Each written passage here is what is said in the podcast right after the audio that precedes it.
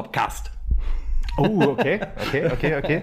Äh, und damit herzlich willkommen bei 1912, euer Middendorp-Cast. Ähm, ja, aber dazu später mehr. Äh, wir, Ist das echt dein Ernst? das, ist das dein Ernst? Das ist mein Dass du purer so Ernst. anfäng- Das ist mein purer Ernst. Äh, das soll aber auch kein, kein, kein, kein als nicht als Euphorie verstanden werden, sagen wir mal so. ähm, Äh, Ernst? das soll aber auch nicht als Missgrund verstanden werden. Aber wir kommen da später zu, würde ich sagen. Ja, vor Ähm, allen Dingen, ich muss mich als allererstes erstmal entschuldigen hier. Ich habe in der letzten Folge einen sehr großen Fauxpas gemacht. Ich habe die Herr der Ringe Oh ja. Filme oh, nicht mit- nicht mit gebührendem Respekt verdient, äh, gewürdigt. Ja. Und da kann ich jetzt zu sagen, der Herr der Das Ringe, hat uns Fans gekostet. Das wahrscheinlich, hat uns Fans ja. gekostet. wahrscheinlich sind die nicht wieder zurückzuholen. Das glaube ich auch nicht. Aber deswegen sage ich jetzt an dieser Stelle, der Herr der Ringe ist immer noch mein liebster Star Trek-Film, der Skywalker-Saga. Von daher ist damit jetzt, glaube ich, die Wogen geglättet. Welcher ist dein liebster Zauberstab? Ähm, Das kann ich an dieser Stelle jetzt so nicht sagen. Ja, okay. Ähm, So, äh, da, da wir jetzt auch die restlichen Hörer jetzt verloren Ja. haben. naja, gut. Ähm. Aber äh, sagen wir mal so, letzten Spieltag standen wir vom Abgrund. Heute sind wir schon einen Schritt weiter. Ja, genau. Wir besprechen das wundervolle Spiel Wir gegen den Hallischen FC. Ja, Genau. genau, wir melden uns vom Abgrund. ähm, und äh, ja, äh, ich würde behaupten, die Folge wird sich nicht so viel um das Spiel drehen, wie um all das, was äh, äh, behind the scenes dann passiert ist. Ich überlege gerade, ist glaube ich das erste Spiel diese Saison, wo ich mir halt nur im Stadion das Ding angeguckt habe und danach nie wieder irgendwas davon. Das ist das übrigens das erste Spiel in meinem Leben gefühlt, wo ich vor Abpfiff gegangen bin. Oh, ja. Also, weil, also, also dieses 3 zu 2 oder Hat dich 2 zu gebrochen. 3 aus unserer Sicht, das hat mich nicht gebrochen. Das hat mich so innerlich wütend gemacht, dass ich gesagt habe, ich lasse mich nicht weiter verarschen, weißt du? Okay. Das ist, äh, ich hatte die Nase voll, habe mein Kissen gegriffen. Ich war am Auto, musste äh, halt auch noch auf jemanden warten und dann irgendwann kam der Abpfiff. Also so schnell war ich dem Stadion raus. Das Krass, kann ich nur sagen. Ja. Und ich kann nicht so schnell normalerweise. Mein Alter geht halt nicht mehr so schnell. In deinem Alter geht das nicht so flott. Ja, und wir saßen auch zum ersten Mal in, diesem, äh, in dieser Saison nicht zusammen. Ähm, War kein gutes Oben, muss man irgendwie kein so gutes sagen. Oben. Dabei war, mh, ja, ja. Ja, wir fangen von Anfang bis Ende an, auf jeden Fall. Die erste Überraschung war auf jeden Fall schon mal die Aufstellung. Nee, Da die erste Überraschung war dein Vater. Mein Vater. Dein Vater, alles Liebe Gute Grüße. hier auch nochmal dann. Ne? Jo, Ja. jo, jo, genau. Aufgrund seines Geburtstags haben wir nämlich nicht zusammengesessen, weil Lukas dann es vorgezogen hat, mit seinem Bruder und seinem Vater im Stadion zu sitzen und Ja. mich einfach links hat liegen lassen. Genau, ja. Ich Genau. meine, gut, das wollen wir erwarten von jemandem, der Herr der Ringe nicht zu schätzen weiß. so sieht's aus. Wo ich habe äh, sogar in der Platz, sie Corona-Zeit, zu knechten. in die Corona-Zeit alle drei Teile nochmal im Kino gesehen, in der Extended-Version. Und als äh, sie liefen. jetzt nach 20 Jahren nochmal ins Kino und Ach. ich bin dabei. Ne, ich diesmal nicht mehr, das Aber reicht. ich habe ich hab richtig Bock, die jetzt mal wieder. Vielleicht ist das auch ein. Äh, Du gehst mit, Junge. Du gehst mit. Okay. Sie, hört ihr das? Ich habe keine andere Wahl. Vielleicht aber auch ähm, äh, hat mich das auch einmal gebrochen. Ich habe nämlich auch mal Herr der Ringe so zwölf Stunden an, am Stück geguckt. an- Das ist natürlich Tag. auch ein bisschen tödlich. einem Tag, ja. Also durchgehend quasi. Ja, also so viel zum Thema Herr der Ringe. Schon wieder, ja. ja, dann wieder. Äh, ja, die Aufstellung. Äh, sehr viel, sehr viel durcheinander gewirbelt ähm, und da wurde schon äh, am Anfang so gesagt, äh, Stefan Krämer provoziert quasi seinen Rausschmiss. Ich glaube, Stefan Krämer ist so ein alter Rollenspieler. Also der muss ja so ein 20er-Würfel haben und sowas alles, um Ja, rauszuklödern. D20, Der Spieler genau. geht jetzt auf den Platz. Ja, nee, ich glaube, so viel würfeln konnte er nicht, weil ich 20 Spieler hätten wir, glaube ich, nicht mehr auf den Würfel gekriegt. Das ist das Problem. Also, gab ja auch so äh, die Aussagen so, jo, er setzt Pourier auf die Bank. Das muss ja nur in die Hose gehen und das stimmte auch. Pourier ist unfassbar wichtig für unser Spiel, das hat sich in der zweiten Halbzeit gezeigt.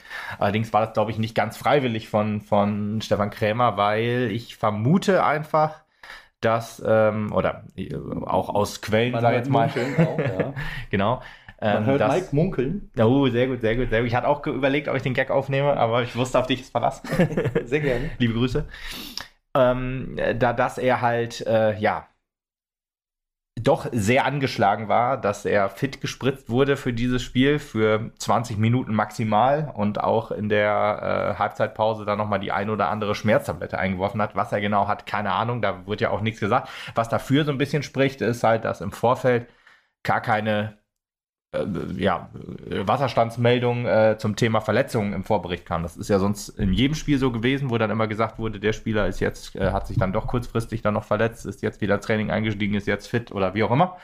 Und das fehlte komplett. Gar kein, gar kein Spieler wurde da erwähnt.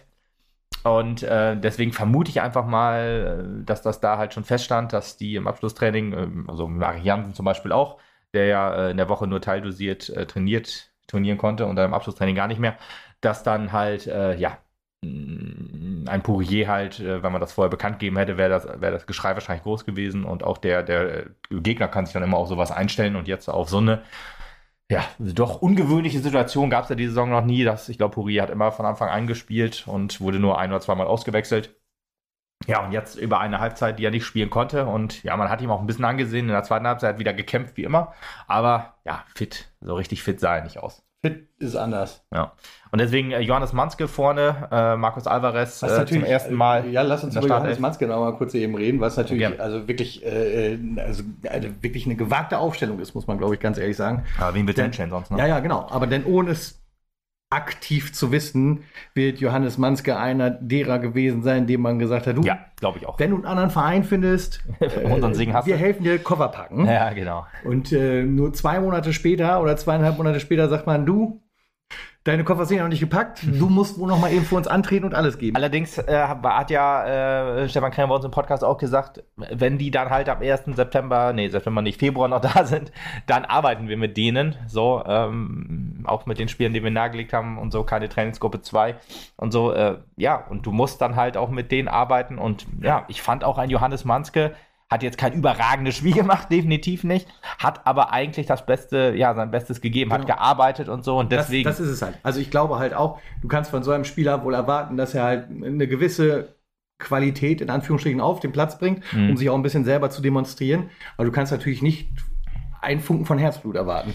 Und ah, genauso ist es am Ende des Tages halt auch irgendwie gewesen. Ne? Ich weiß nicht. Herzblut ist, glaube ich, das würde ich jetzt sagen, das Falsche eher so, dass er halt nicht eine Qualität auf den Platz bringt die, wie. Die nötige Galligkeit. Ja, war auch da, würde ich ah. sagen. Aber ich fand halt eher, dass er dass er halt qualitative Mängel eher hatte und das war halt ein bisschen das Problem. Vorhin auch ein bisschen die ärmste Sau gewesen, äh, gerade in der ersten Halbzeit, ähm, was dann ja wirklich, äh, ja, hm, schwierig war es eigentlich mal, die Halbzeit generell. Beim Alvarez hatte ich auch eher so ein bisschen das Gefühl, dass der vielleicht auch wohl wollte, aber nicht konnte. Ne? Dass da halt auch diese ja, Defizite in der Fitness doch äh, immer noch eklatant Wobei, sind. Also tatsächlich, ich, also ich das Gefühl habe und wenn ich ihm zusehe von Woche zu Woche, es wird immer ein Stückchen besser. Mhm, also auch wie er jetzt auf dem Platz gestartet ist, das sah halt schon ein bisschen agiler aus als das, was er im ersten Spiel noch präsentiert hat. Ja, das, gut, das ist zumindest meine subjektive Wahrnehmung. Ja, und äh, also wir kommen nicht mehr auf 90 Minuten zusammen, glaube ich. Niemals. Aber ähm, er, er, er, ist schon vielleicht noch ein fitter Joker am Ende der Spielzeit. Ja. Ja, ja, ich, ich, ich würde, bei Alvarez äh, habe ich jetzt äh, so das Gefühl, dass das 1860-Spiel war so ein bisschen Glücksgriff von ihm auch. Äh, oder das bei halt ihm. aber auch. Also ja, das war gut, aber ich glaube halt, wenn man sich die anderen Spiele anguckt, war das halt alles Müll. Ne? Also, also, also auch ein bisschen hart gesagt. Naja, weiß ich nicht. Ist das so? Ich finde das. Müll ist ein bisschen zu viel gesagt, aber also du kannst halt von ihm halt nicht die Leistung abverlangen, die wir bräuchten. Hm, ja, oder so. Bei ja, nicht. ist vielleicht wahrscheinlich besser ja. ausgedrückt. Ja, gut. Aber dann äh, über die erste Halbzeit gibt es viel zu reden wahrscheinlich. Ähm, aber will man darüber reden? Das ist die andere das ist, Frage. Äh, das weiß ich halt auch nicht. Ich, also ich weiß auch wirklich nicht, was da los war. Du hast jetzt gerade gesagt, oder zu Anfang des Podcasts halt auch gesagt, äh, Stefan Krämer hat eine Aufstellung gemacht, damit er gefeuert wird. Ja, wie, also, ich habe hab ich nicht gesagt, das ein Spiel so ein gesehen, in dem Spieler gespielt kam. haben, die wollen, dass der Trainer gefeuert wird. Oder so. Ja. Das war halt auch so das, was ich so gespürt habe. Und äh, bei alledem, wie es lief und keine Ahnung was, habe ich ähm, niemals aktiv äh, die Trainerentlassung gefordert. Hm. Der Halbzeitpfiff kam und ich wusste, ich habe ich hab sofort zu so meinem Sitznachbarn, schönen Gruß an Christian, sollte er es hören, wahrscheinlich nicht, aber äh, sofort zu meinem Sitznachbarn gesagt, übrigens, heute ist der Tag, an dem Stefan Krämer geht. Ja. Das war, also nach dieser ersten Halbzeit sowas von klar. Mhm. Das war sowas von klar. Wahrscheinlich war Heiner Beckmann auch nicht irgendwo in der Kabine oder so, der war schon am Telefonieren aus Südafrika. Kann gut äh, sein. Es ist, äh, es ist also unfassbar, was man da gesehen hat. Ja. Ich will jetzt nicht zu 100% alles auf die Mannschaft schieben, aber zu 98%. Die anderen 2% sind sehr groß und gehören dem Schiri. Ähm, Ach so, okay. äh, das ist nämlich also wirklich eine der miesesten Schiri-Leistungen gewesen, die ich gesehen habe. Ja. Er spielt offensichtlich gerne Doppelkopf oder so, irgendwas, wo man häufig Karten schmeißen muss. äh, und weiß aber dabei nicht, was er tut. Also sowohl gegen uns als auch gegen Halle sind da gelbe Karten ins Karree geflogen, wo ich gedacht habe, bitte, was?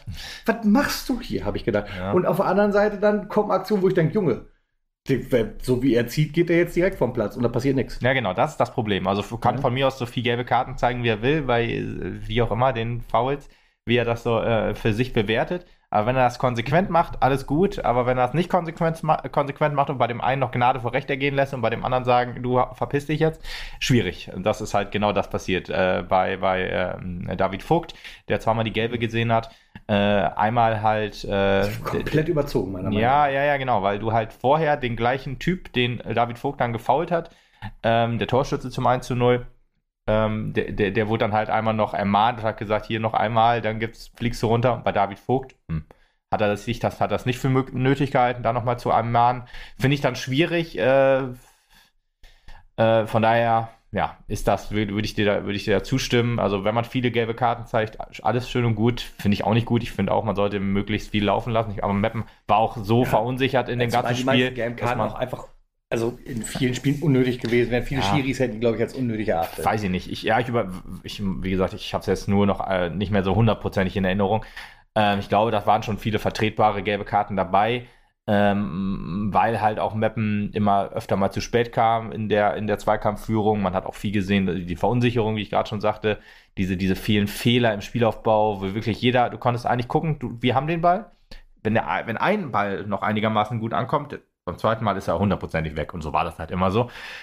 Und wenn du dann auch in der Zweikampfführung zu spät kommst, dann gibt es halt viele gelbe Karten, aber äh, Halle hat, also der, der Schiri hat halt nicht dafür gesorgt, dass sich das Spiel ein bisschen beruhigt, sondern halt immer noch, ja, durch diese vielen gelben Karten dann das Spiel und die Zuschauer so ein bisschen angeheizt quasi und gewollt wahrscheinlich. Hat sich dann auch ein bisschen auf Halle übertragen und deswegen inkonsequent dann nicht den Hallenser vom Platz zu stellen, wenn man Vogt vom Platz stellt, dann später. Aber naja, gut, das kann auch jeder für sich selbst bewerten. Ich habe auch viele Kommentare gelesen, die dann gesagt haben, ja, nee, das, das ist schon alles vertretbar und alles. Noch die gelb-rote Karte für Vogt. Aber dann haben auch viele, die sagen, ja, wenn man konsequent ist, muss man halt auch den Linse vom Platz stellen. Und wie auch immer. Also da gab es viele Meinungen. Baba Grafati hat sich natürlich wieder voll auf die Seite gegen Mappen geschlagen. Laut Baba Grafati hätte noch einmal mehr Gelbrot kriegen müssen. Alles gut. Äh, ist ja immer sein Ding, immer alle Entscheidungen, die halbwegs äh, gegen Mappen sein könnten, dann auch immer so auszulegen. Aber egal.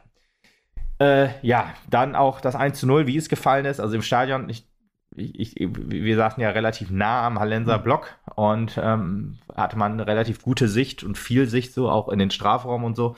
Und dann fragst du dich auch, wie kann, wie kann es sein, dass dieser Mann so viel Platz hat? Also im Strafraum stand ja kein Mapner, gar keiner. Also nee, wirklich, ja, wozu auch? Also verteidigen wäre cool gewesen. Aber wir haben ja Erik, ne? der macht alles. Der macht alles, genau. Der ist so, so groß wie das Tor. Ne? Genau, wie achtarmig an reinorgeln. Ja. Das kann er gut.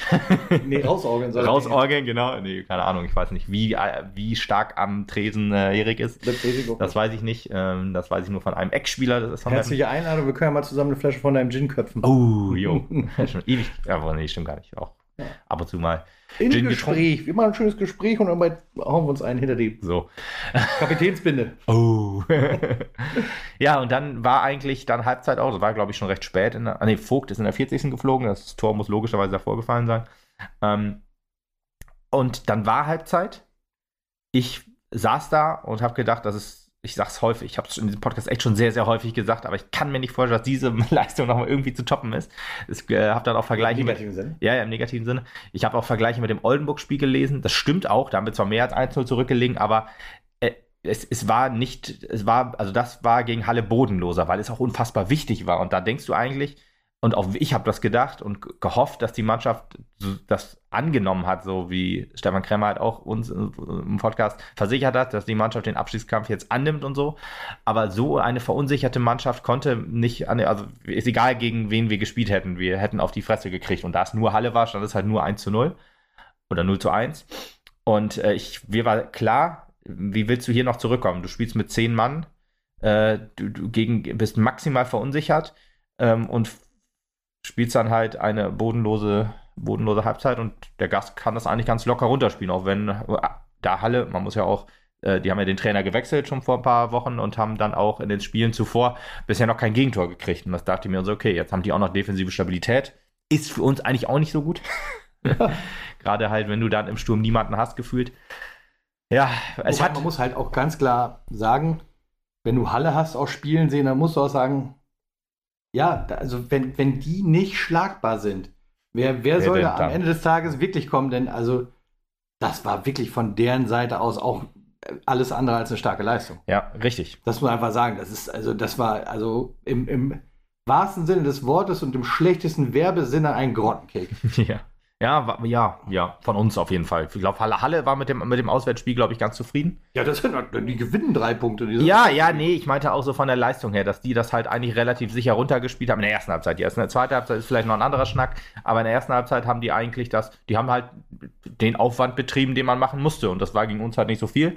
Von daher denke ich mal, nimmt man das so als, als, ja, gute Auswärtsleistung so mit. Dann in der zweiten Halbzeit, wie gesagt, kann man noch drüber sprechen. Gegen 10 äh, Mapner zweimal noch einen Rückstand sich wieder haben nehmen lassen.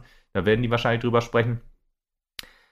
Ja, und in der zweiten Halbzeit äh, wurde es tatsächlich besser, ähm, auch mit den Einwechslungen als, und auch durch die Umstellung.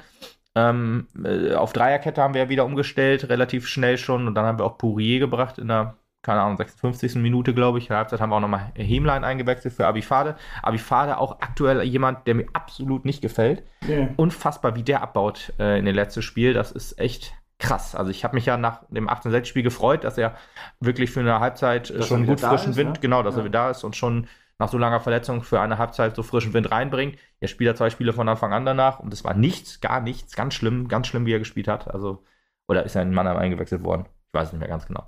Auf jeden Fall ganz schlimme, ganz schlimme Spiele, die er da gezeigt hat. Und äh, Hemelein, der mir dann auch ein bisschen besser gefallen hat, muss man sagen, hat auch äh, ja, das, das 1 zu 1 äh, vorbereitet. Per Ecke tatsächlich, ein Tor nach Ecke, unfassbar, dass wir das in, in, in, so einem Spiel doch erwarten durften. Aber gut, dass ein Tor nach Standard fällt. Und per Gewaltschuss ist dann vielleicht auch ein, ähm, ein wichtiger, eine Anekdote für dieses Spiel. Ja, Lukas Eichsler wurde eingewechselt, auch ähm, äh, mich mega gefreut. Ich, ich äh, habe ja äh, schon einige Spiele der U23 gesehen und da war er halt noch, bevor er jetzt zum Profikader aufgestiegen ist, quasi auch öfter mal und hat seine Tore gemacht. Ist halt ein fußballerisch echt sehr versierter Junge. Äh, der ließ sich auch nicht lange bitten. Ließ sich nicht lange bitten. Ich glaube, der ist eingewechselt worden und dann kam auch direkt schon die Ecke oder vielleicht der erste Angriff dann.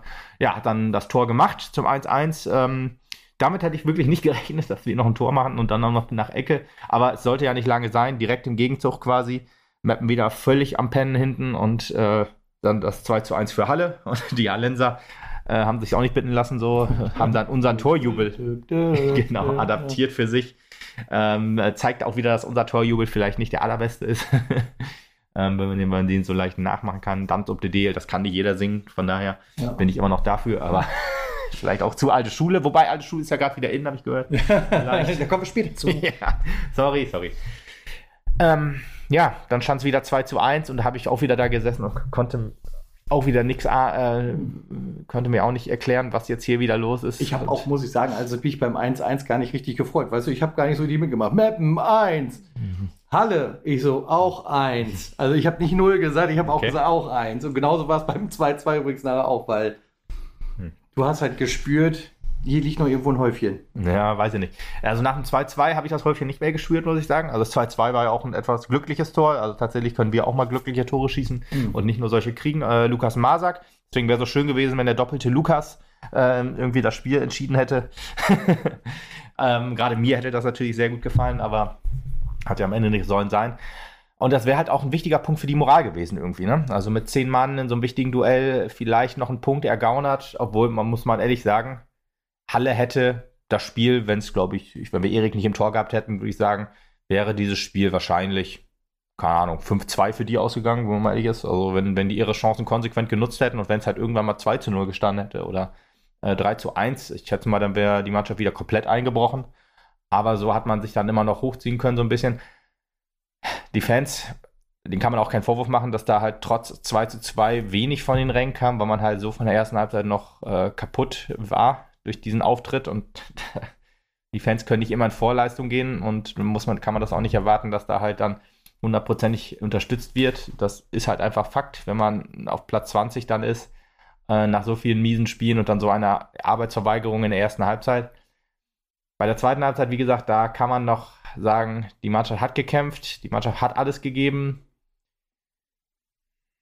Aber ich kann auch verstehen, wenn einem das nicht reicht, ehrlich gesagt. Ja. Und so weiß es dann auch, wie es kommen musste in der letzten Minute. Äh, dann das 3 zu 2 für Halle, auch unfassbar, wie er da irgendwie durch die ganze Abwehr durchgeht. Es war, glaube ich, nach einem Freistoß oder war es ein Konter, ich weiß nicht mehr hundertprozentig. wo er dann da auch einfach durch drei Leute durchgeht und dann den Ball durch Eriks, äh, äh, durch die Beine von Erik, glaube ich, eingeschoben hat. Da hat einfach alles zusammengepasst und äh, ich saß da und für mich war klar, das war der Abstieg. Heute war es das. Damit verabschieden wir uns aus der dritten Liga. Ähm, wenn man ehrlich ist, muss man natürlich auch sagen, es sind noch 13 Spiele, es sind nur vier Punkte Rückstand und bla bla bla. Trotzdem saß ich dann da und dachte, du hast jetzt nicht gewonnen gegen Oldenburg, du hast jetzt nicht gewonnen gegen Zwickau und jetzt hast du auch nicht gegen Halle gewonnen. Gegen Halle hast du jetzt sogar verloren. Und da fragt man sich, ist, wer, wer, soll, also wie viele Mannschaften sind noch übrig, gegen die du realistischerweise gewinnen kannst? Ne? Ja, also am, am, Samstag sehen wir eine davon, die es nicht ist. Naja, die haben wir jetzt verloren. Also, weiß also ja, ja, dann, dann ist ja, dann, dann wird ja alles gut. Ja, ja. Genau, also das, ja, ist, wenn man ehrlich ist, jetzt gegen Elversberg, den Tabellenführer, der ein Fußball spielt, der unsere Runden rund machen wird. Genau, das, da geht es nur darum, das Ergebnis so klein wie möglich zu halten. Vor allen Dingen hast du ja jetzt auch drei gesperrte Spieler zusätzlich zu den Verletzungen. Kleinsorge, Dombrovka und äh, Vogt fehlen. Ach, schön, haben die anderen beiden die fünfte eingesammelt? Ja, ja, klar, die haben die fünfte schon oh, eingesammelt. Ja, sehr gut. Das, das, wird schon schwer genug. Vielleicht machen wir auf kleine Tore Zum und spielen Neuner. keiner krank. wir spielen auf einem kleinen, auf einem kleinen Feld, geben Neuner ja. auf kleine Tore. In der Halle, über die Bande. Ja, sehr Hier, gut. Da kann der Kollege aus der fünften Reihe mal vielleicht zu seinem Recht kommen und. Äh, genau, dann machen wir das so. Ja, es war halt schon schwierig jetzt. Und Stefan Krämer wurde dann auch nur ein paar Stunden später entlassen des Spiels. Stunden, und ich muss fast übertrieben. Ne? Das, war, das war keine zwei gefühlt. Ne? Ja, ja. Ich äh, muss auch sagen, das war eine Meldung, die hat mich äh, überrascht und nicht überrascht zur gleichen Zeit. Aber irgendwie hat es mich, ich hat mich irgendwie erleichtert auf eine gewisse Weise, aber auf eine gewisse Weise auch nicht, weil ich habe dann auch auf Twitter geschrieben, so von wegen an ihm lag es nicht so richtig. Ähm, und da wurde ich dann auch in den Kommentaren richtig darauf hingewiesen, wie man denn zu so einer Aussage kommen kann, wenn der Junge drei äh, Spiele äh, nur gewonnen hat in der ganzen Saison, keinen Spieler verbessert hat und alles. Habe ich noch versucht, mich irgendwie zu rechtfertigen und mich dann aber auch am nächsten Tag so ein bisschen gefragt, das muss man, muss man diesen Mann verteidigen so? Ist das eigentlich richtig? Sollte ich dann nicht eher sagen, es falsch von mir. Ich finde den Mann halt immer noch sympathisch und das ist halt vielleicht ein Problem, auch wegen unserer Podcast-Folge. Vielleicht deswegen auch ein bisschen näher kennengelernt und das ist dann halt auch so ein Ding, was dann irgendwie in diese Bewertung mit reinfließt und dann fragt man sich auch, ob das richtig ist, dann diesen ja. Mann noch irgendwie zu verteidigen. Ich, deswegen, ich, ich fühle mich so ein bisschen, bin immer noch so ein bisschen geblendet irgendwie von seiner Art, von, von dem Menschenkrämer und nicht von dem Trainerkrämer. Ich glaube zwar auch, dass der Fußballintelligenz oder ähm, Trainer, dass er ein guter Trainer ist, auch wenn er das jetzt bei uns nicht so richtig zeigen konnte. Ähm, aber muss, ich muss mir einfach auch, ich muss auch einfach versuchen, das ist jetzt der dritte Trainer, bei Thorsten Frings war ich skeptisch. Bei Rico Schmidt war ich dann auch durch die Hinrunde auch vielleicht so ein bisschen geblendet und dachte dann auch, jo, es ist eigentlich ein guter. Aber was dann hinterher so rausgekommen ist, fragt man sich dann auch, puh, wie gut war es wirklich? Wie gut war es wirklich? Mhm. War es dann eher nur Glück, die Hinrunde? Und jetzt Stefan Krämer, von dem ich dann halt vielleicht auch noch Uerdingen so ein bisschen im Hinterkopf habe, was er da dann unter schwierigen Verhältnissen rausgerissen hat und so und jetzt bei uns nicht geschafft hat. Vielleicht bin ich da einfach noch zu naiv, zu gutgläubig und vielleicht zu wenig kritisch, obwohl das eigentlich immer mein Anspruch ist hier, dass ich halt kritisch bin und so. Ich will, will ja nichts immer alles gut reden, was der SV Meppen macht und ähm, deswegen versuche ich dann halt jetzt auch an mir, an mir zu arbeiten sozusagen. Ja, ja ist, das ist auf der einen Seite okay. Ich meine, ich verstehe das auch. Also ähm, ich habe es ja dann ausgesprochen und gesagt, Stefan Kremer geht heute. Und äh, das auch nicht ohne eine gewisse Träne im Auge, weil ja. menschlich das mit Sicherheit ein Top-Typ war, der hier charakterlich auch bestimmt gut zur Mannschaft gepasst hätte oder zum ganzen Verein gepasst hätte, sagen wir mal so. Ja. Also so ein bisschen bodenständig und ne, wir sind hier, wie er gesagt hat, hier riecht es überall nach Fußball und das mm. findet er geil und ja. glaube ich dem zu 100 Prozent. Mm, und der hat halt Bock hier, das zu machen.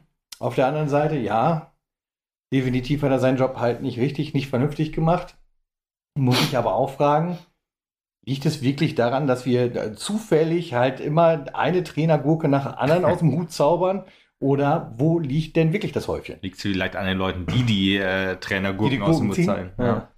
Ja, muss man auch wirklich sagen. ich meine, wir haben auch in der, in der, im Mannschaftsgefüge haben wir viele Namen kommen und gehen sehen in diesen drei Jahren zwischen Frings, Schmidt und, und jetzt Krämer. Hm, keiner hat aber geschafft, irgendwie wieder einen soliden Kern zu formen. Das ja. muss man halt auch sagen da ist natürlich dann halt auch ganz viel Trainerarbeit gefragt, das irgendwie richtig zu machen. Aber da, also ich, ja, ich weiß nicht, wie ich es anders sagen soll, auch wenn es jetzt irgendwie falsch klingt, aber da muss halt auch der Wille der Mannschaft dafür da sein, das sich formen ist, zu lassen. Das ist, glaube ich, ein Problem. Glaube ich auch, ein ja. Problem ist. Weil ich glaube, qualitativ ist es, glaube ich, nicht so ein Riesenproblem, wenn man auch mal guckt, wen äh, mit Pourier haben wir einen guten Mann geholt. Jetzt auch die letzten Transferen waren auch in Ordnung mit Kraulich, äh, mit ähm, Bruno Soares und äh, ja, Alvarez pff, ist immer noch schwer einzuschätzen, aber äh, dann Marek Jansen und so, das sind ja auch alles gute Leute. Kleinsorge ist wiedergeholt worden, jetzt, wenn er fit ist, hat auch eine Top-Verstärkung. Gefühlt der stärkste Mann gegen Halle auf dem Platz. No, weiß ich nicht. Äh, und fällt es mir halt auch irgendwie schwer, dann so zu greifen und sagen, ja, die Kaderplanung ist falsch. Ähm, aber es ist, glaube ich, wirklich das Problem, das du jetzt aktuell hast. Du brauchst halt jemanden, der aus diesen Einzelspielern wieder ein Team formt. Ich glaube halt, so Leute wie bei äh, Locke funktioniert das. Locke ist ein mannschaftsdienlicher Typ. Bei Pourier ist ein schwieriger Charakter, wie man immer so schön sagt. Der scheint ja dann auch. Hat sich aber zumindest in den Spielen immer Mannschaft. Ja, absolut, gezeigt, ne? absolut. Aber ist, glaube ich, auch jemand, der jetzt vielleicht auch froh ist, wenn Krämer weg ist. Weiß ich aber auch nicht hundertprozentig. Das ist immer schwer einzuschätzen. Äh, ich meine, so Leute wie Johannes und Paul Manske werden definitiv froh sein, weil die ja aussortiert wurden von ihm. Und neuer Trainer, neues Glück. Auch morgen Fassbender zum Beispiel war, glaube ich, wahrscheinlich, könnte ich mir vorstellen, dass auch so jemand war, wo man gesagt hat, du, du wirst hier nicht mehr von Anfang an irgendwie spielen. Sind auch immer, solche Gespräche sind immer schwierig, vor allen Dingen, wenn du, wenn du mit den Leuten noch arbeiten musst. Mhm. Auch wenn du dann, ja, ein Bären Amitov, der angeblich ein Angebot halt äh, aus der Regionalliga West hatte, der dann aber so gesagt hat, ich verdiene hier mehr Geld, ist mir doch scheißegal, ich spiele oder nicht. Also, war nicht dabei, ich versuche das nur irgendwie wiederzugeben, wie ich mir das vorstelle. Von daher. Ich meine, es ist ja, ähm, irgendwie auch schon bezeichnend, wenn man so hört, und das habe ich halt aus, aus ähm, versicherter Quelle, sage ich jetzt mal mehr, mhm. ich habe es mir aber selber nicht mehr überprüft, dass dieser Post äh, der Entlassung Krämers auf Social Media zu sehen war. Ja.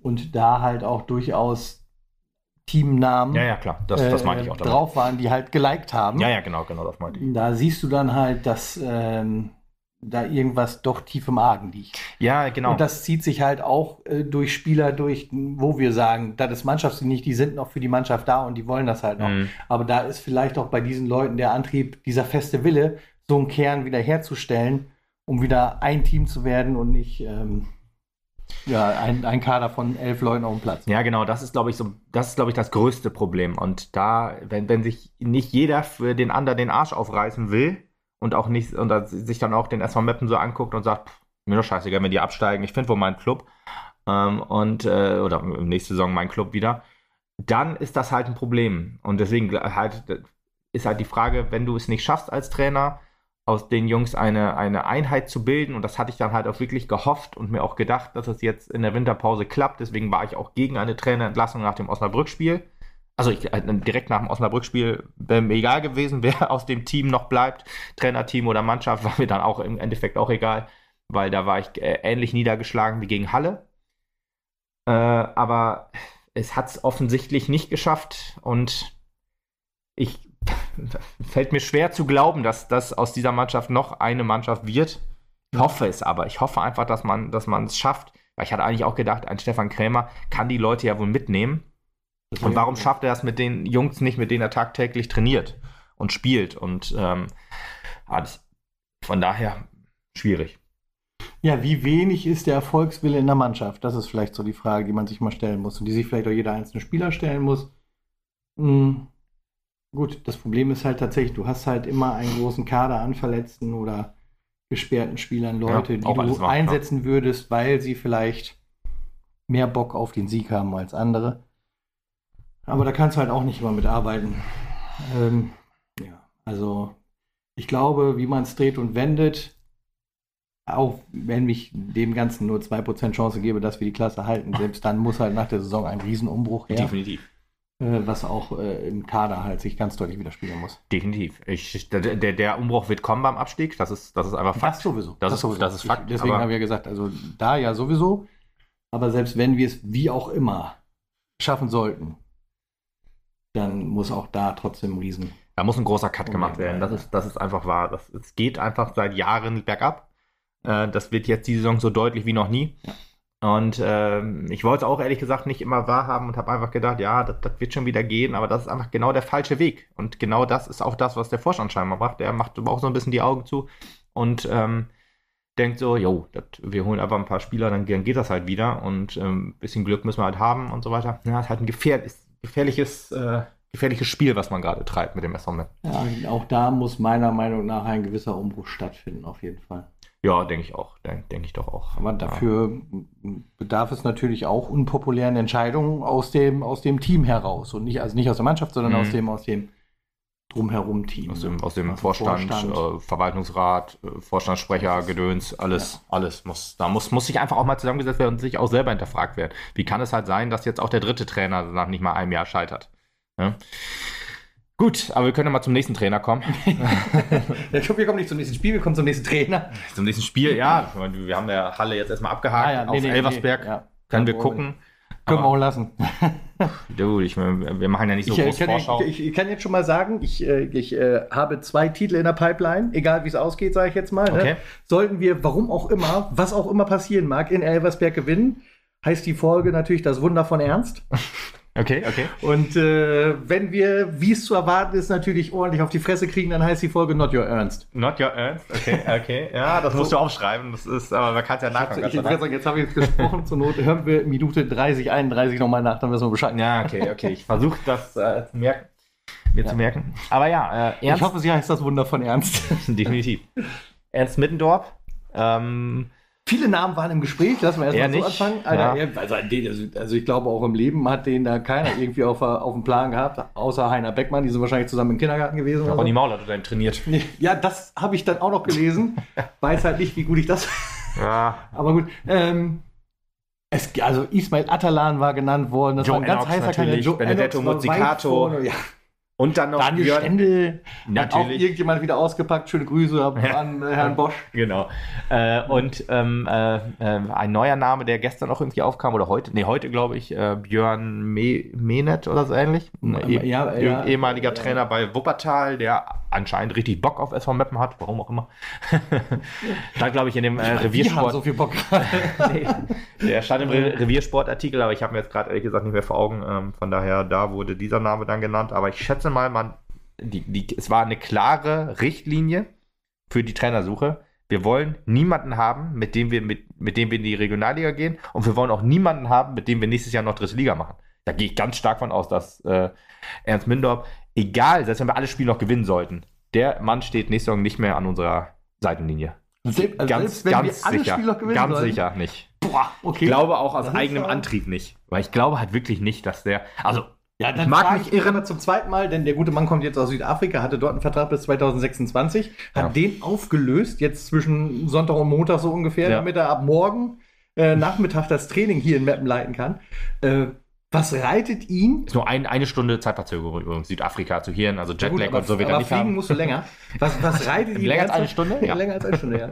Was reitet ihn tatsächlich, äh, äh, dann nach Meppen zu gehen, wenn ich weiß, okay, drei Monate und dann ist hier Chili Vanilli? Ich überlege gerade, es gibt ja halt so Trainer, die sind ja genau dafür gemacht. Friedhelm Funkel fällt mir da immer als erster ein, Felix Magath und so. Ja. Das sind einfach so, das Warum ist, glaube ich. den Magath nicht holen? Das, einfach, also, dann würde ich dem Ganzen schon 8% Chance ein. Ja, gut, aber ist ja so ein ähnlicher Trainertyp. Also, du hast ja dann Magath Light sozusagen, weil Magath. Light brauche ich aber gar nicht. Ja, du kannst aber Magath voll nicht bezahlen. Und will man, na gut, egal, wenn du Erz Middendorf holst, dann äh, fragt man sich, äh, ist Magath für. Naja.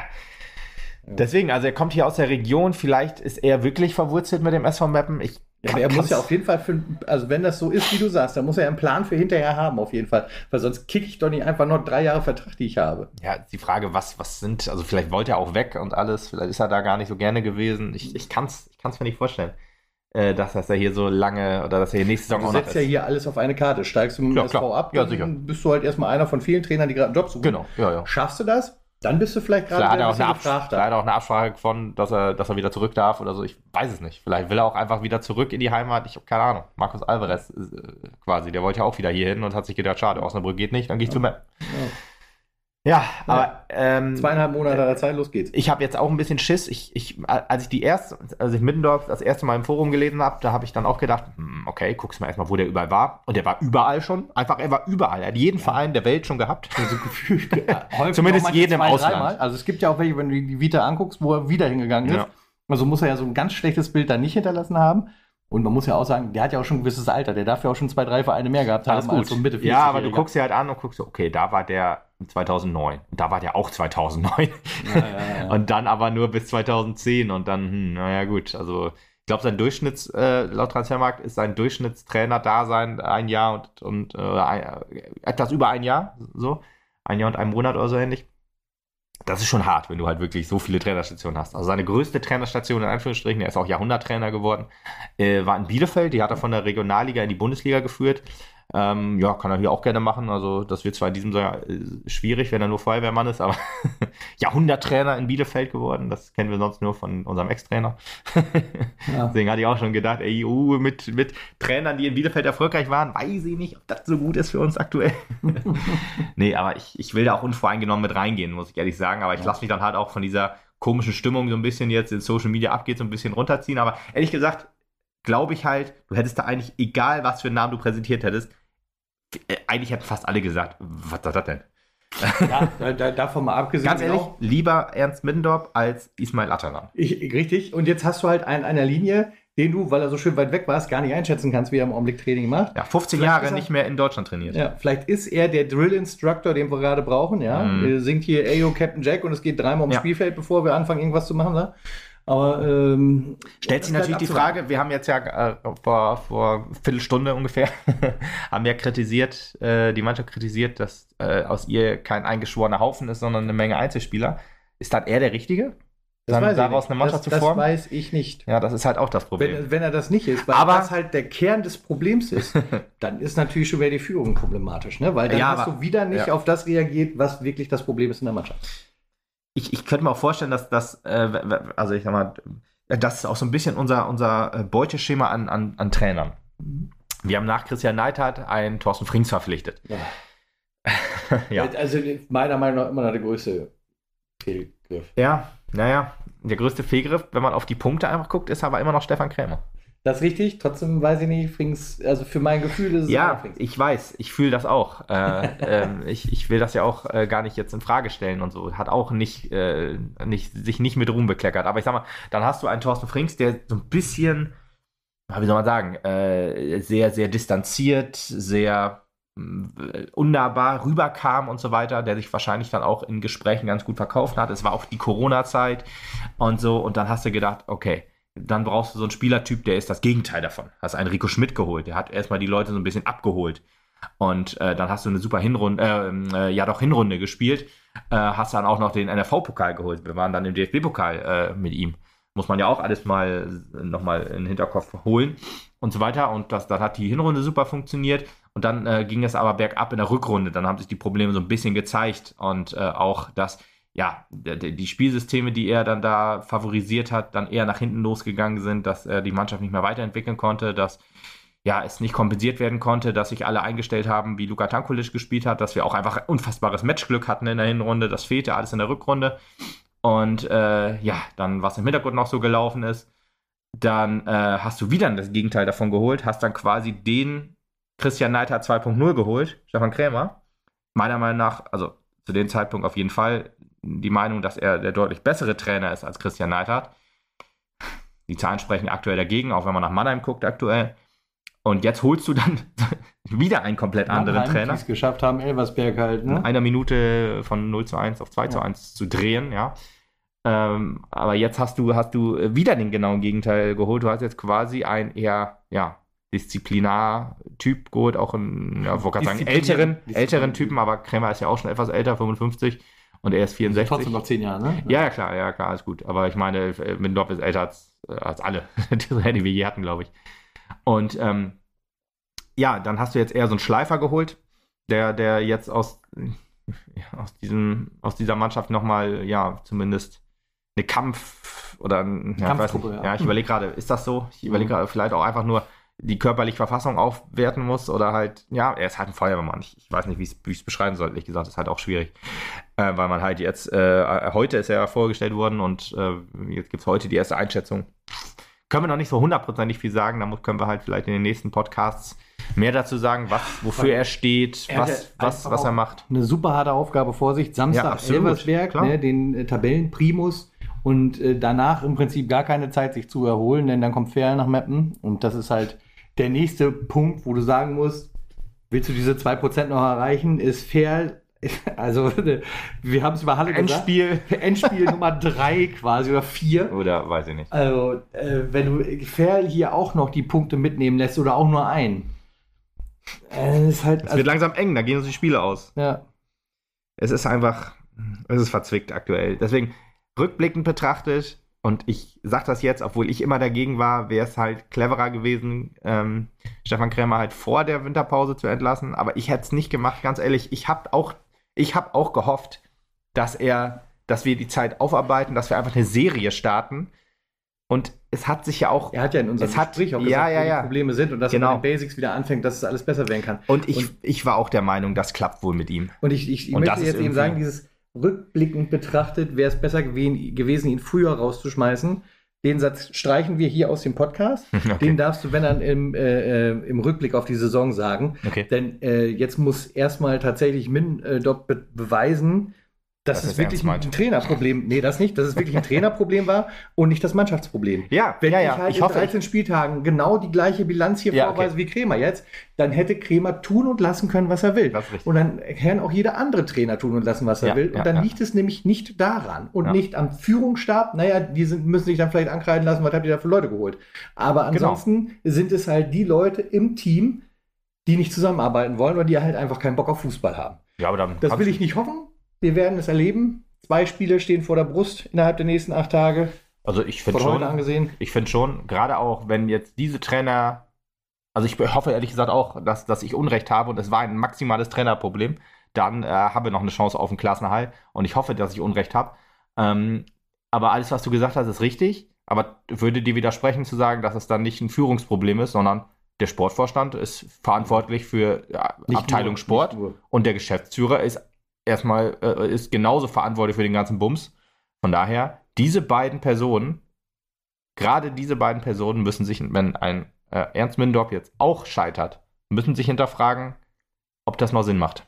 Ja, aber ich meine nicht nur, weil egal ähm, wer du bist, wenn du ein guter Spieler bist, und davon haben wir tatsächlich einige, da musst du halt auch äh, dich als Mannschaft formen lassen. Und wenn da halt immer gesagt wird, mache ich aber nicht, also so ja. eine innerliche Blockade da ist, dann ist es natürlich ein großes Problem derer, die sie eingekauft haben. Ja, aber auf der anderen Seite natürlich auch ein Problem dieser Spieler zu sagen, die kriege ich nicht mehr integriert. Ja, das ist richtig. Aber dann musst du als Trainer ja auch so ehrlich zu dir selber und auch den Verein im, Hintergl äh, im Hinterkopf haben und sagen, ja gut, wenn, dieser, wenn diese Person einfach nicht sich integrieren lassen will, dann muss man sagen, tut mir leid, Person X. ich habe ein paar Spieler, ehrlich gesagt, im Hinterkopf, möchte sie aber nicht nennen.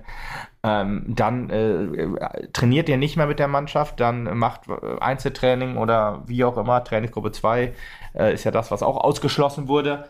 Aber dann muss man halt so hart, das hat Mario Neumann ja auch erzählt bei uns im Podcast, dann muss man einfach auch so hart sein und sagen, ja, gut, wenn, wenn es mit euch nicht geht, dann bitte geht auch und verpestet nicht die, die, die, die, dieses Mannschaftsgefüge. Deswegen, das ist halt so eine Sache, da musst du halt als Trainer entscheiden, da musst du als Sportverstand ja. entscheiden. Aber es ist halt jetzt die letzte Patrone, nicht nur für den SV Meppen, sondern halt auch für, für ja, den Vorstand so ein bisschen. Ne? Ja. Das muss man einfach so sagen. Und ich möchte halt niemanden jetzt hier aus seinem Amt reden. Das steht mir auch gar nicht zu.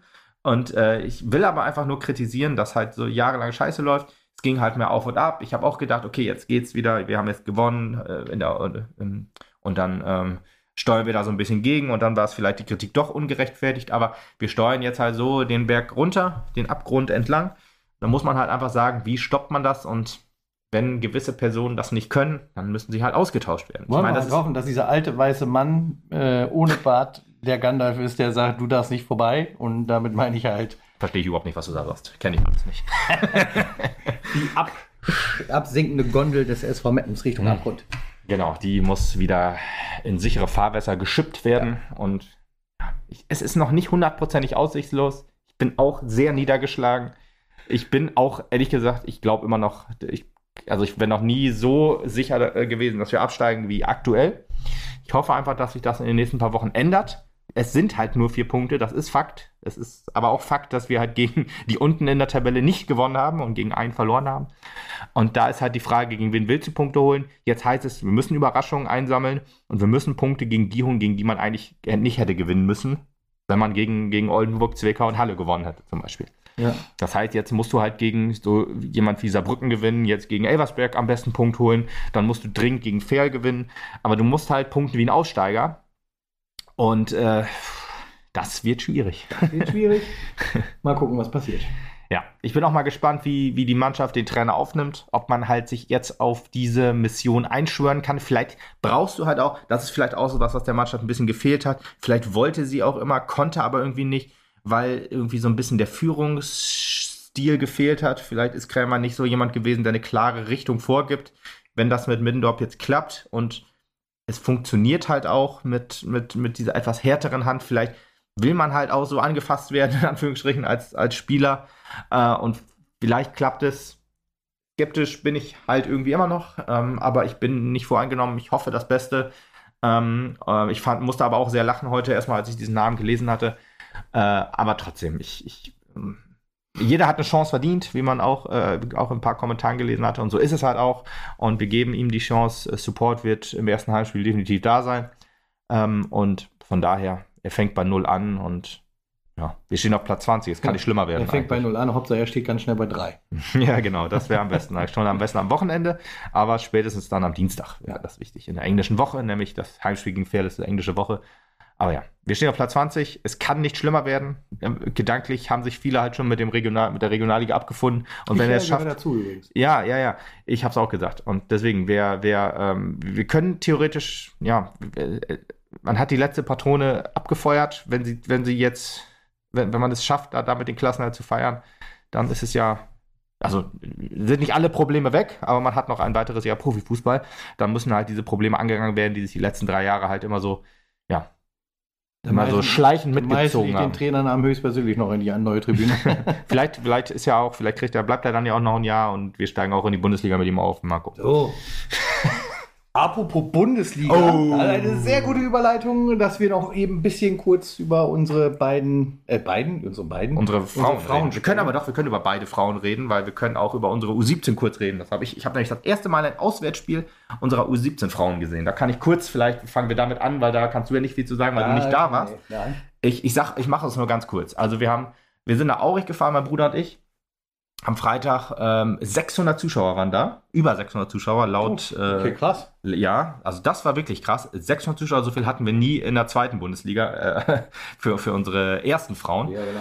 Und auch bei den U19-Spielen sind äh, in der Regel deutlich weniger. Ich habe auch mal geguckt, wie viel die U17 so hatte. Bei Kicker ist das tatsächlich aufgelistet, obwohl man nie Eintritt zahlen muss, wenn ich das noch richtig in Erinnerung habe. und zwar ähm, waren das immer so 60 oder 50 so um den Dreh. Und deswegen 600 ZuschauerInnen, das war schon, war schon der Hammer. Und das Spiel war auch gut. Leider halt auch sehr gut von Aurich. Die Tabellenführer waren, ich muss kurz in Erinnerung rufen, die Sportgemeinschaft Aurich, eine Sportvereinigung Aurich, ähm, äh, steht auf Platz 1 in der Bundesliga Nord-Nordost. Wir stehen auf Platz 2. Wir hatten einen Punkt Rückstand, ähm, haben äh, noch kein Spiel verloren in dieser Saison, dafür zweimal unentschieden gespielt und Aurich hat nur ein Spiel verloren. Rate mal gegen wen? Gegen großartigen SV Map natürlich im Hinspiel. Oh. 1 zu 0. Und ähm, ja, deswegen äh, stehen die aber mit einem Punkt vor uns, hatten die, hatten die besten Sturm, wie die beste Abwehr und so weiter. Wir waren das beste Auswärtsteam, die das beste Heimteam. Also wie man immer so schön sagt, ein Spitzenspiel, wie es im Buche steht. Und Aurich auch spielerisch sehr stark losgelegt, sind früh in Führung gegangen, einen Abwehrfehler von uns aus, ausgenutzt und haben uns auch spielerisch so ein bisschen dominiert. Muss man einfach sagen, die hatten halt wirklich einen guten Tag und beim Mappen äh, klappte halt nicht so viel. Vielleicht waren die auch so ein bisschen euphorisiert halt auch durch die, durch die vielen ZuschauerInnen. Und ähm, ja, deswegen muss man einfach sagen, äh, 3 zu 1 haben wir das verloren, wir sind noch auf 2 zu 1, also 2 zu, 1, 2 zu 0 stand zur Halbzeit. Wir sind auf 2 zu 1 rangekommen, äh, ein Tor nach Freistoß. Und äh, ja, das war dann, ja, das, das 3 zu 1 war in der 90. Minute. Wir haben viel versucht, aber es hat wenig funktioniert, weil Aurich halt spielerisch leider überlegen war. Muss man sich einfach so eingestehen, solche solche Spiele äh, hast du auch einfach mal, gerade wenn halt der Tabellenführer äh, bittet, zum Tanz bittet, kann man halt nicht immer mithalten. Das ist halt, ist halt leider so. Ähm, aber trotzdem, die ersten beiden qualifizieren sich halt für die Playoffs um den deutschen Meister. Und äh, das sieht sehr gut aus. Meppen hat noch neun Punkte Vorsprung auf Platz drei. Das heißt, äh, da sollte wahrscheinlich nichts mehr anbrennen, gerade wenn man sich anguckt, dass man bis jetzt ein Spiel verloren hat gegen den Tabellenführer und alle anderen dann halt, ja, bis auf gegen Wolfsburg und Hamburg hat man, gegen die hat man unentschieden gespielt, aber sonst hat man alles gewonnen. Und ich habe mir auch das Spiel angeguckt gegen den Osnabrücker SC letztes Jahr. Das war schon sehr, sehr guter Fußball. Also da hat man den Gegner auch sehr dominiert und äh, deswegen Platz 2 sollte locker drin sein. Platz 1 sehe ich jetzt halt auch schon ein bisschen außer Reichweite. Ich meine, vier Punkte, ne? In der dritten Liga ist das halt noch so mein Rettungsanker, dass es nur vier Punkte sind. In der Bundesliga ist es In der Bundesliga so keine Chance, da Das Schiff ist am Horizont nicht mehr zu sehen. Ja, aber ich sag mal, wenn du, wenn du drei Punkte aufholen musst auf den Tabellenführer, ist es, glaube ich, schwieriger, als wenn du drei Punkte aufholen musst auf den äh, ersten Nicht-Absteiger, weil da ist es eher unwahrscheinlich, dass die alle Spiele gewinnen. Bei Aurich könnte ich mir das halt schon vorstellen, dass die nicht mehr so viel verlieren. Deswegen muss ich das nochmal sagen. Ja. Genau. Und jetzt können wir auch zu den ersten Frauen Dann, kommen. Genau. War am Sonntag halt äh, noch Heimspiel wieder Wieder Heimspiel. gegen die SGS Essen. Äh, mit bekannten Mappener Gesichtern in der gegnerischen Mannschaft. Oh muss ja. man Sagen, ne? ja. Michael Bernsen und Mike Vivian Endemann. genau. Äh, Ende, Ma, Endemann. Ende- Endemann. It's, it's Endemann. Endeman in Essen, come back to Mappen. Ja. Wobei, Vivian Endemann ähm, wirklich äh, eine sehr, sehr gute Stürmerin, aber die hat mich sehr, sehr gut im Griff im Spiel, würde ich sagen. Ja, ich meine, gut, das war jetzt natürlich auch eine, auf die du äh, perfekt programmieren konntest, Ja. weil du wusstest, wie sie spielt. Ja.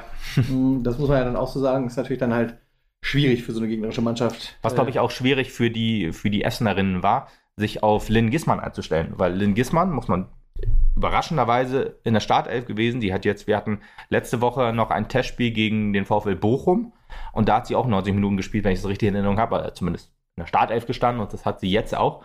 Und nach einem Kreuzbandriss, den sie sich in der zweiten Bundesliga letztes Jahr zugezogen hatte, wieder in der Startelf, nach, also wirklich nach einem Spiel über 90 Minuten, das fand ich schon sehr überraschend, hat man ihr auch so ein bisschen, also man hat, man hat ihr angemerkt, dass so fußballerisch, äh, als wäre sie nie weg gewesen gefühlt, also Pässe und Flanken geschlagen, wo ich denke, jo, okay, krass, wenn man so lange raus, dass man das noch so hinkriegt, aber ein bisschen Geschwindigkeitsdefizite hat man ihr angesehen und auch Kraftdefizite im Gegensatz. Deswegen, äh, Maike Bernsen auf ihrer Seite ist öfter mal durchgebrochen, deswegen musste man, sie hat man sie auch in der äh, Anfang der zweiten Halbzeit äh, rausgenommen. Völlig verständlich auch, dass da halt, dass man da halt nicht so, ja, Vollgas so geben kann nach so einer langen Zeit. Aber trotzdem Respekt, gutes Spiel gemacht und ähm, ja, hat mir gut gefallen eigentlich als, als äh, Karabatmann-Ersatz, die ja gelb-rot gesperrt war gegen, oder gelb-rot abgeholt hat gegen Freiburg. Deswegen, das hat mir schon sehr, sehr, fand ich schon sehr, sehr stark von ihr. Generell muss man sagen, die erste Halbzeit hat mir auch gut gefallen, würdest du sagen? Definitiv. Also das, das sah alles sehr ordentlich aus. Ganz faszinierend fand ich, ich meine, das ist halt vielleicht auch, ähm, ich, ergreife oder erfasse diese Spiele halt ein bisschen weniger deutlich als du. Du bist da halt tatsächlich wesentlich mehr drin. Und, äh, ich fand ganz spannend, wie, wie Lisa Josten gefordert hat. Die stand halt vorne Ja. und hat immer gesagt, komm hier, hier, was ist Gewehr hier? Das die stand so da ihr immer, Spiel. spiel mir den Ball zu. Ja. Die hat richtig Bock gehabt. Ich habe gesagt, boah, ey, da ist, also da ist, äh, Da ist die Gier in den Augen. da ist die Gier in den Augen und die war auch immer nicht so gut drauf, wenn sie den Ball halt nicht zugeschustert bekommen hat, weil man gesagt hat, naja, vielleicht gibt es auch noch einen anderen Weg. Ja. Lisa Josten in der aktuell etwas, ich, ich glaube noch nicht so in einer hundertprozentigen Rolle, die ihr so zuliegt. Liegt aber eher daran, dass das Müller-Punser, die wir in der, in der Winterpause äh, geholt haben, jetzt ihre Position einnimmt und da auch eine ähm, ja, überragende Leistung zeigt. Offensiv würde ich sagen, die absolut stärkste äh, bei uns im Spiel. Und Lisa Josten muss dann halt so ein bisschen die falsche Neun spielen. Hat da äh, Max Suti verdrängt, die eine richtige Neun ist. aber ähm, so ein bisschen die Wühlerin, wie ich immer so schön sage, bei, bei, Die bei ja jetzt aber schön hinter ihr her quasi, ne? ja, genau. Die beiden die funktionieren ganz gut, aber Ja. Josten muss sich da, glaube ich, noch so ein bisschen mehr reinfühlen. So. Ist eher so ähm, äh, äh, auch eine Aufräumerin und auch eine, eine Wegbereiterin auf der 10 gewesen oder auf den Außen auch ab und zu mal, jetzt auf der 9, wo sie dann immer so zwei direkte Gegenspielerinnen hat. Das ist halt auch ein bisschen schwierig. Das ist halt auch dieses Anspielen, was du meintest vorhin, immer ein bisschen schwieriger, weil du dann häufiger gedeckt wirst äh, muss sie sich noch ein bisschen mehr reinfühlen, glaube ich. Also hat auch noch gute Spiele gemacht. Jetzt, also gegen Freiburg zum Beispiel, da auch das, äh, den Elfmeter rausgeholt oder eine riesen Chance rausgespielt noch. Aber jetzt gegen die, Essen, äh, gegen die SGS Essen hat es mir nicht hundertprozentig gefallen. Aber naja, ist halt auch so, ähm, dass dann andere glänzen, wenn, wenn andere dann nicht so. Äh, Wenn einer schwächelt, glänzt der andere. Das ist ja, klar, so, so ist es ja auch. So, ist, so sollte es ja auch in jedem Team sein. Deswegen auch Anna Markgraf oder Morgraf. Ich versuche, ich muss mir angewöhnen, sie Morgraf. Morgraf auszusprechen, weil sie ist ja Australierin. World of Warcraft. Ja, ja, ja, auch nicht schlecht. Äh, mit einem Traumtor, Top 1 bei Magenta Alter, Sport tatsächlich. Wahnsinn, was für ein Hammerding. ehrlich. Und mein Bruder sagte zu mir, das hat die so gewollt. Und das glaube ich auch. Muss ich echt Ja. sagen. Also es war, glaube ich, nicht eine verunglückte Flanke. Das war einfach, also dass der so reingeht, das, das war vielleicht ein bisschen auch überraschend für sie, weil ob du so ein Ding nicht an die Latte setzt, wie es die Männer dann immer Ja. hinkriegen, sondern dass der dann wirklich im Tor landet. Aber Warte ich glaube, später, das wollte warte sie. Ja, ja, Nasi. Ja, äh, aber das war so gewollt und das war ein schönes Tor. Und ich muss auch sagen, manche sagen jetzt die erste Halbzeit, ähm, Mappen effektiv, aber nicht so stark, äh, war auch ein Kommentar unter meinem Post auf Facebook und Instagram. Würde ich ehrlich gesagt widersprechen. Ich fand eigentlich, dass wir die erste Halbzeit bis auf halt Maike Bernsen richtig gut im Griff hatten. Also wir haben Essen eigentlich so gut vor unserem Tor weggehalten, die hatten nicht eine Torchance in der ersten Halbzeit. Und das muss man einfach sagen, wenn du dann 1-0 führst, das war ja in der 27. Minute, äh, Vorbereitet übrigens von, von Hirata auch eine schöne, also richtig schönes Tor, von Anfang bis Ende eigentlich. Punse hat den Ball super erspielt, äh, dann mit, mit äh, Hirata dann äh, und Morgrave eine schön, schöne Pass- und Doppelpass-Kombination. Das ist richtig schön anzusehen. Da ist auch schöner Fußball einfach. Deswegen ich appelliere nochmal an jeden, der äh, nicht häufig ins Stadion geht, um Frauenfußball zu schauen. Guckt euch das an. Das ist wirklich toller Fußball. Und auch natürlich bei der U17, U19 auch einfach mal hingehen. U19 hat man nicht mehr so viele Chancen. Ich überlege gerade, ob überhaupt noch ein Heimspiel ist, weil da ist die Saison nämlich bald vorbei. Aber wenn man die Chance hat, da ist es auch kostenlos. Äh, einfach mal hingehen und sich das angucken. Das ist immer noch sehr, sehr guter Fußball und dann kann man auch immer noch sagen, wenn die Jungs und Mädels dann irgendwann mal in der ersten spielen, kann man dann sagen, jo, ich habe sie schon gekannt, als sie noch, als sie noch in der A-Jugend, B-Jugend gespielt haben. Deswegen. Ja, aber dann zweite Halbzeit, muss ich sagen, die ersten 10, 15 Minuten waren ganz schlimm anzusehen. Weil Essen auf einmal die sich 15 gedacht hat, Minuten des Todes. waren wirklich vollkommen zu sehen. Man hat Mhm. nämlich absolut gesehen, dass, dass äh, äh, Essen äh, sich gesagt hat, okay, komm, wir müssen überfallartig versuchen, die Mapnerinnen zu, zu bedrängen. Und das hat auch überraschend dabei. Also die, Überraschend die gut Überraschung hat gezogen. Ja. genau.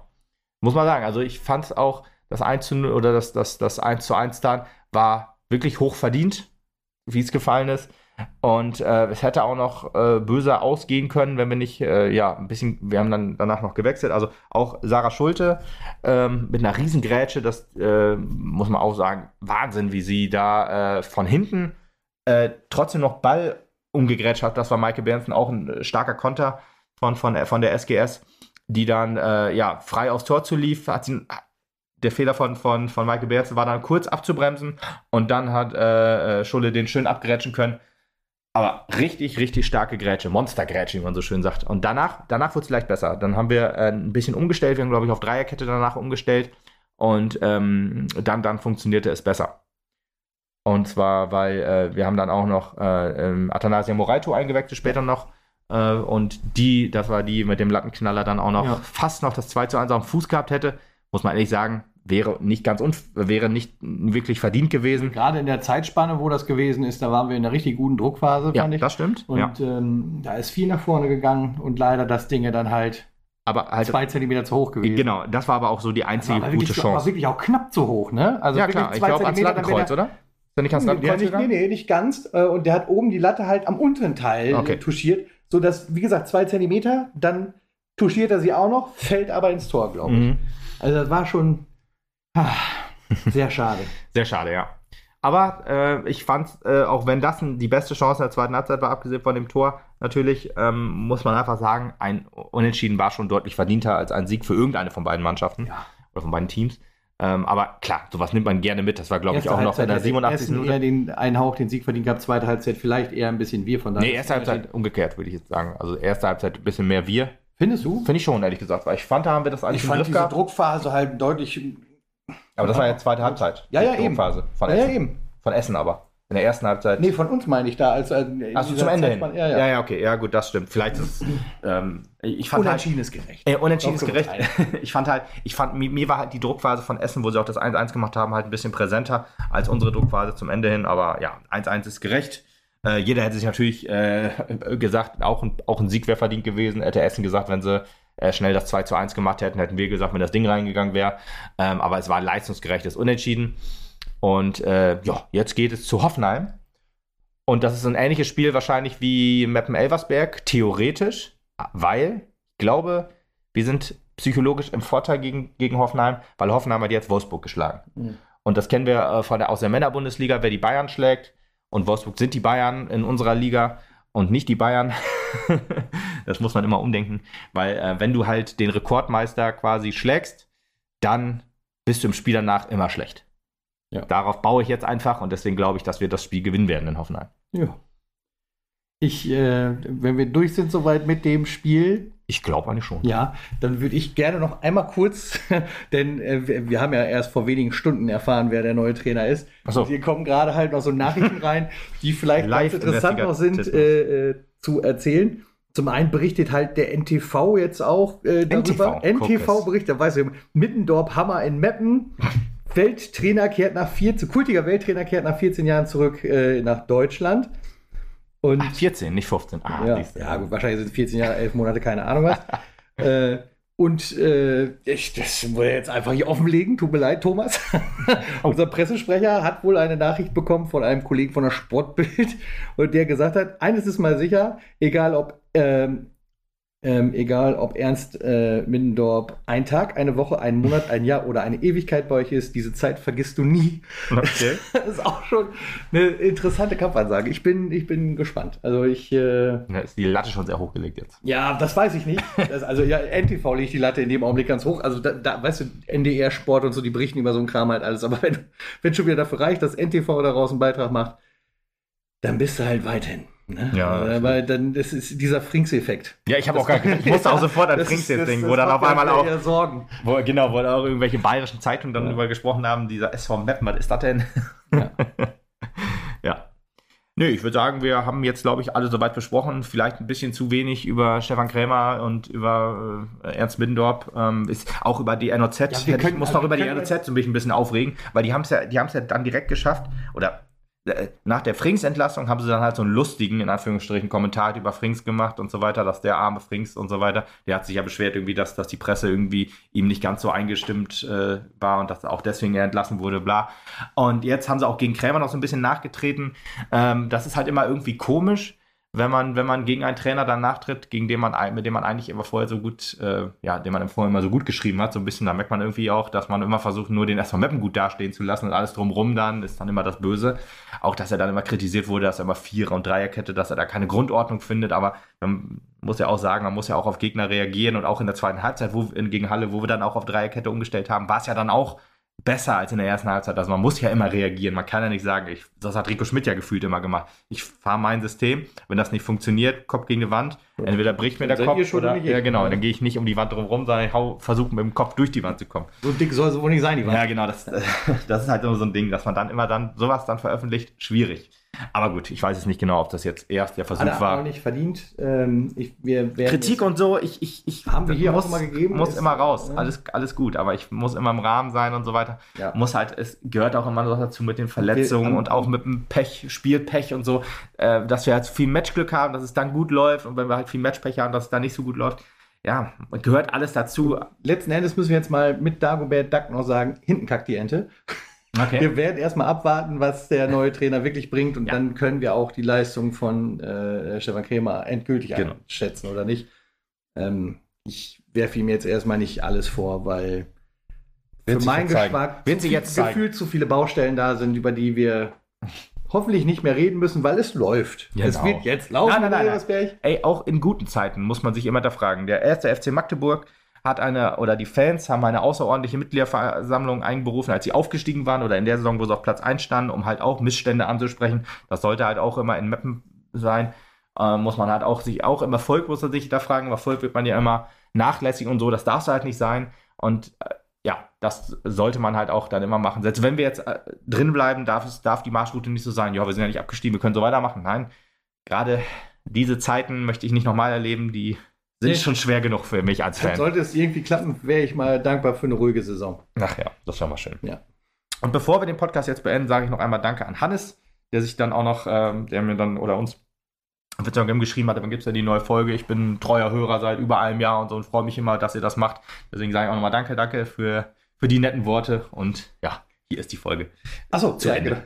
hier ist die Folge fast zu Ende, denn ich mache noch eine kleine Ankündigung. Das können wir vielleicht auch schon mhm. rausfahren. Es wird in Kürze eine äh, schöne Sonderfolge geben und zwar zusammen mit äh, Simon und Lisa vom Fanprojekt werden wir. Und Jaron vielleicht mal gucken. Also, okay. Äh, wenn wir eine schöne Folge 1912 aufnehmen und auch eine Folge Fanprojekt-Podcast. Fanfunk. Jo. Fanfunk, genau. Ihr werdet dann also wieder ordentlich was auf Ohren kriegen. Wenn es soweit ist, erfahrt ihr es natürlich auf unseren Genau, worum es geht, worum es geht, da machen wir noch ein großes Geheimnis drüber, ja. aber Spoiler-Alarm, erstmal mappen. Ja, ja uh, Wahnsinn. Und wahrscheinlich auch, äh, wie gerade aussieht. Ja, genau. Das, deswegen, also kann man noch nicht so viel sagen. So den Grund, die Grundidee, die steht schon sozusagen, aber mal gucken, was sich bis dahin noch ergeben hat. Trainereffekt und so weiter. So Spricht man da bestimmt auch noch mal so, kurz. Jetzt über. aber Schluss hier. Äh, Schluss jetzt hier. Äh, und dann äh, freue ich mich, wenn wir nach Elversberg über ein Spiel reden, über einen Sieg reden oder ich weiß nicht, ob wir es zeitlich tatsächlich schaffen, denn Dienstag ist ja halt auch dann das so, nächste ja, Heimspiel. Verdammte englische Woche, ey. Müssen wir mal gucken, ob wir das hinkriegen, ob wir über drei Punkte, über sechs Punkte reden. Schauen wir mal. Die wir bekommen oder verloren haben, wie auch. Oh Mann. Bis dann. Ciao.